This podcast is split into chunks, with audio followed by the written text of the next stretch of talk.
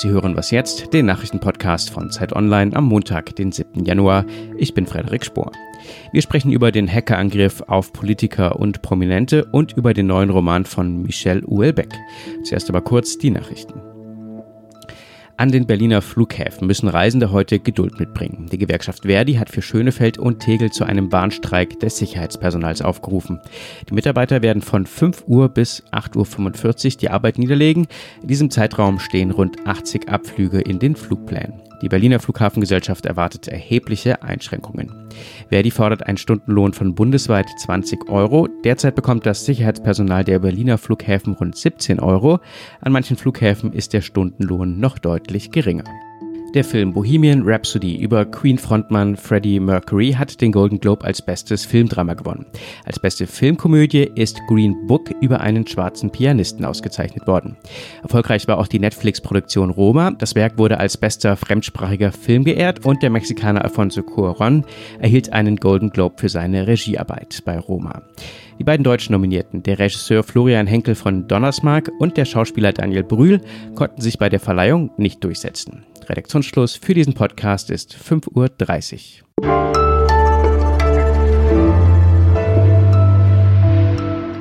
Ich bin Munja Malberg. Hallo und herzlich willkommen.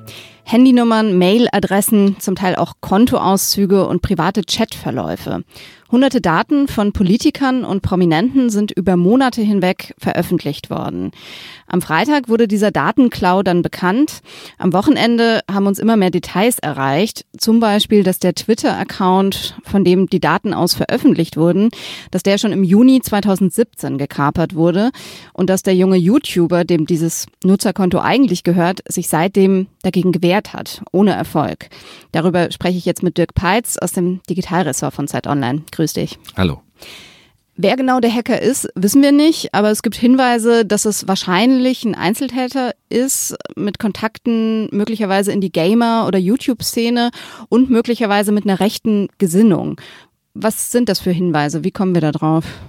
Wir kommen da insofern drauf, als dass offenbar ein und dieselbe Person mindestens zwei Twitter-Accounts gekapert hat, über die auch beide dieser Datenklau dann verbreitet wurde, beziehungsweise die Informationen, die dort gesammelt worden sind.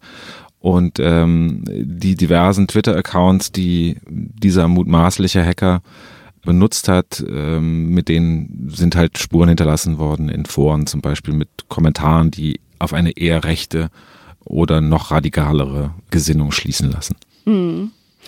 Und dieser Twitter-Account gehörte ursprünglich einem YouTuber und der ist aber schon gekapert worden 2016 oder 2017. Was ist da passiert oder warum ist da nicht vorher ein Halt geboten worden? Also es gibt zwei verschiedene Darstellungen ähm, verschiedener Medien auch.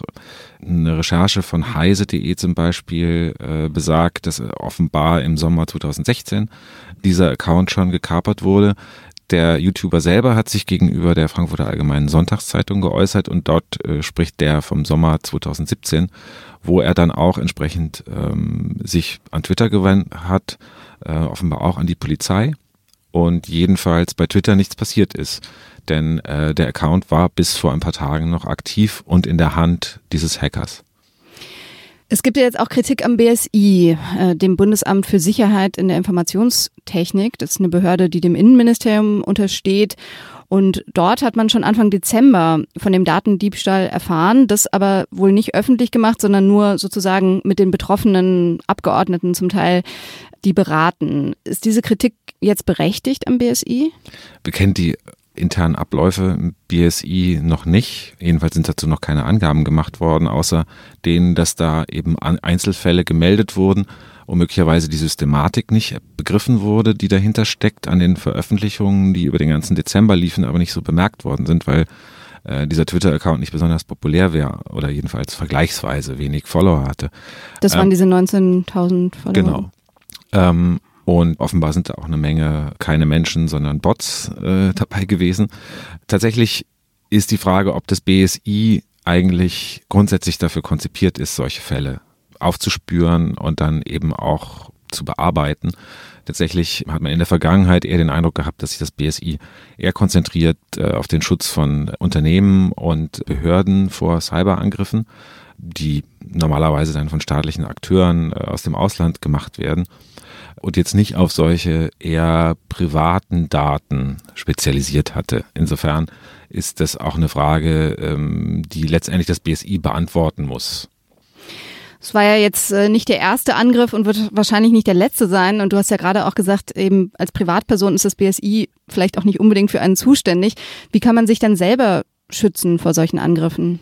Man sagt dann immer mit, mit guten Passwörtern bei jedem Account möglichst ein anderes. Äh, es gibt die sogenannte Zwei-Faktor- Authentifizierung, die zusätzlich Sicherheit bietet, nur ist es auch kein absoluter Schutz, denn viele, das haben wir bei diesem Hack jetzt auch gesehen, der Betroffenen sind sozusagen als Beifang äh, da gelandet von äh, Hacks, die an Stellen gemacht wurden, die gar nicht deren persönlichen Accounts betrafen, sondern da taucht man irgendwie auf einer Kontaktliste auf und schon ist man geliefert. Also man kann sich nicht absolut schützen dagegen. Das müssten schon alle machen und wenn sich alle dran halten, äh, dann gäbe es sowas wie, wie absoluten Schutz, aber mehr als seine Freunde und Verwandten darauf hinzuweisen, vielleicht nicht irgendwie 1, 2, 3, 4 als äh, Passwort zu nehmen, äh, kann man eigentlich nicht. Dankeschön. Bitte.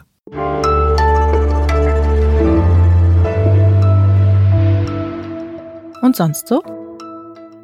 Der neue US-Kongress, äh, der ist ja bekanntlich so weiblich und so vielfältig wie noch nie.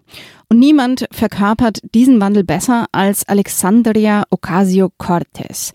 Sie ist Demokratin, hat puerto-ricanische und sephardische Wurzeln und sie ist mit ihren 29 Jahren die jüngste Abgeordnete, die je im Kongress saß. Das gefällt offenbar nicht jedem. Internet-Trolle haben ein Tanzvideo aus Studentenzeiten von ihr ins Netz gestellt und wollten sie damit blamieren. Der Shitstorm blieb aber aus. Stattdessen hat Ocasio-Cortez jetzt auf Twitter ein neues Tanzvideo veröffentlicht. Diesmal nicht im knappen T-Shirt, sondern im schwarzen Anzug. Aber sie strahlt genauso wie vor acht Jahren und dementsprechend viel Zuspruch hat sie auch bekommen. Tja, gute Laune hat noch keinem Politiker geschadet.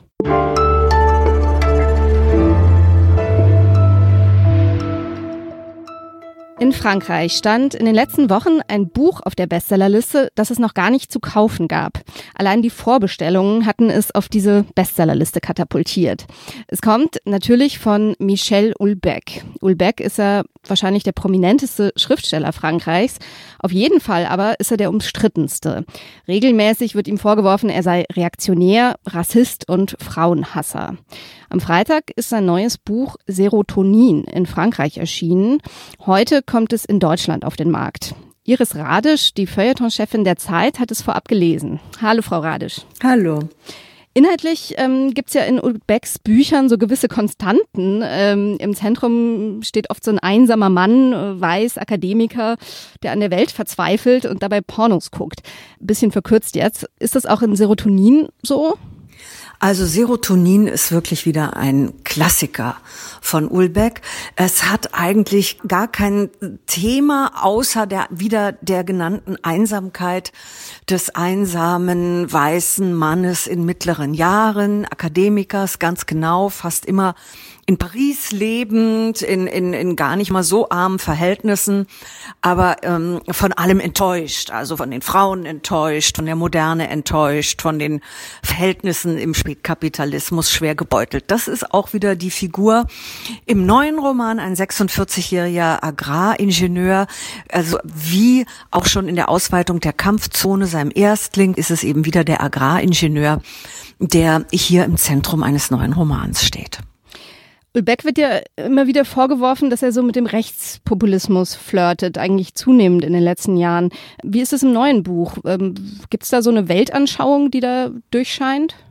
Das kann man natürlich nicht eins zu eins sagen, welche Weltanschauung so ein Roman befürwortet, weil es natürlich Figurenperspektive ist. Spricht ja der besagte Agraringenieur und natürlich kann man sagen, die, die Motive, die in dem Buch hier versammelt werden, und es ist vor allen Dingen eine heftige hm, Darstellung der französischen Landwirtschaft, der äh, vor allen Dingen die Folgen, die die äh, Milchquote, die Busse Frankreich aufgedrückt hat, für die französischen Viehbauern hat. Da gibt es sehr anschauliche Passagen.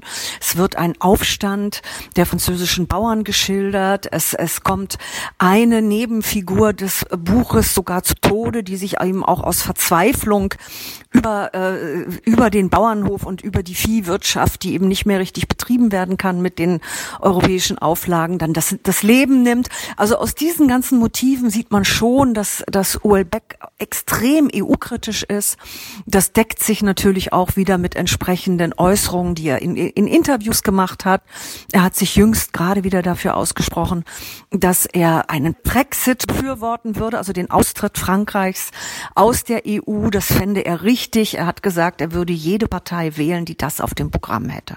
Und da gibt es eben gewisse Deckungen mit den Positionen in dem Roman, wobei ein Roman natürlich nie eine klare politische Botschaft hat man könnte ja sagen, die Midlife Crisis äh, des weißen Mannes, äh, das ist vielleicht im Jahr 2019 in Zeiten von MeToo und so weiter nicht mehr das interessanteste literarische Thema. Hat er uns denn noch was zu sagen? Naja, das geht natürlich einher mit einer nach wie vor ganz heftigen Kritik unserer Gegenwart. Er hat einen sehr scharfen Blick auf Verfallsmomente, auf das, was dekadent ist. Er sieht die Einsamkeit des, des Individuums. Er sieht den Preis, den man für die Freiheit gezahlt hat, in dem eben die Familien kaputt gehen, in dem Kinder vernachlässigt werden und so weiter. Also diesen wirklich, man kann schon sagen, diesen bösen Blick, äh, auch zynischen und ich finde in dem neuen Buch auch wirklich sehr komisch komischen Blick. Er hatte ja immer einen großen Hang zur Comedy und das spielt er nun in dem neuen Buch Serotonin wirklich richtig aus. Das ist tragikomisch. Es gibt sehr, sehr also dieser böse Blick, der schlägt wirklich Wolken. Bosheit kann ja sehr komisch sein und da liegen auch literarisch natürlich seine Stärken. Vielen Dank, Iris Radisch. Gerne. Und das war's für heute bei Was jetzt? Wenn Sie Anregungen haben, Kritik haben oder uns sagen wollen, wie Ihnen Michelle Ulbecks Bücher gefallen, dann können Sie uns gern schreiben an wasjetzt.zeit.de. Guten Start in die Woche.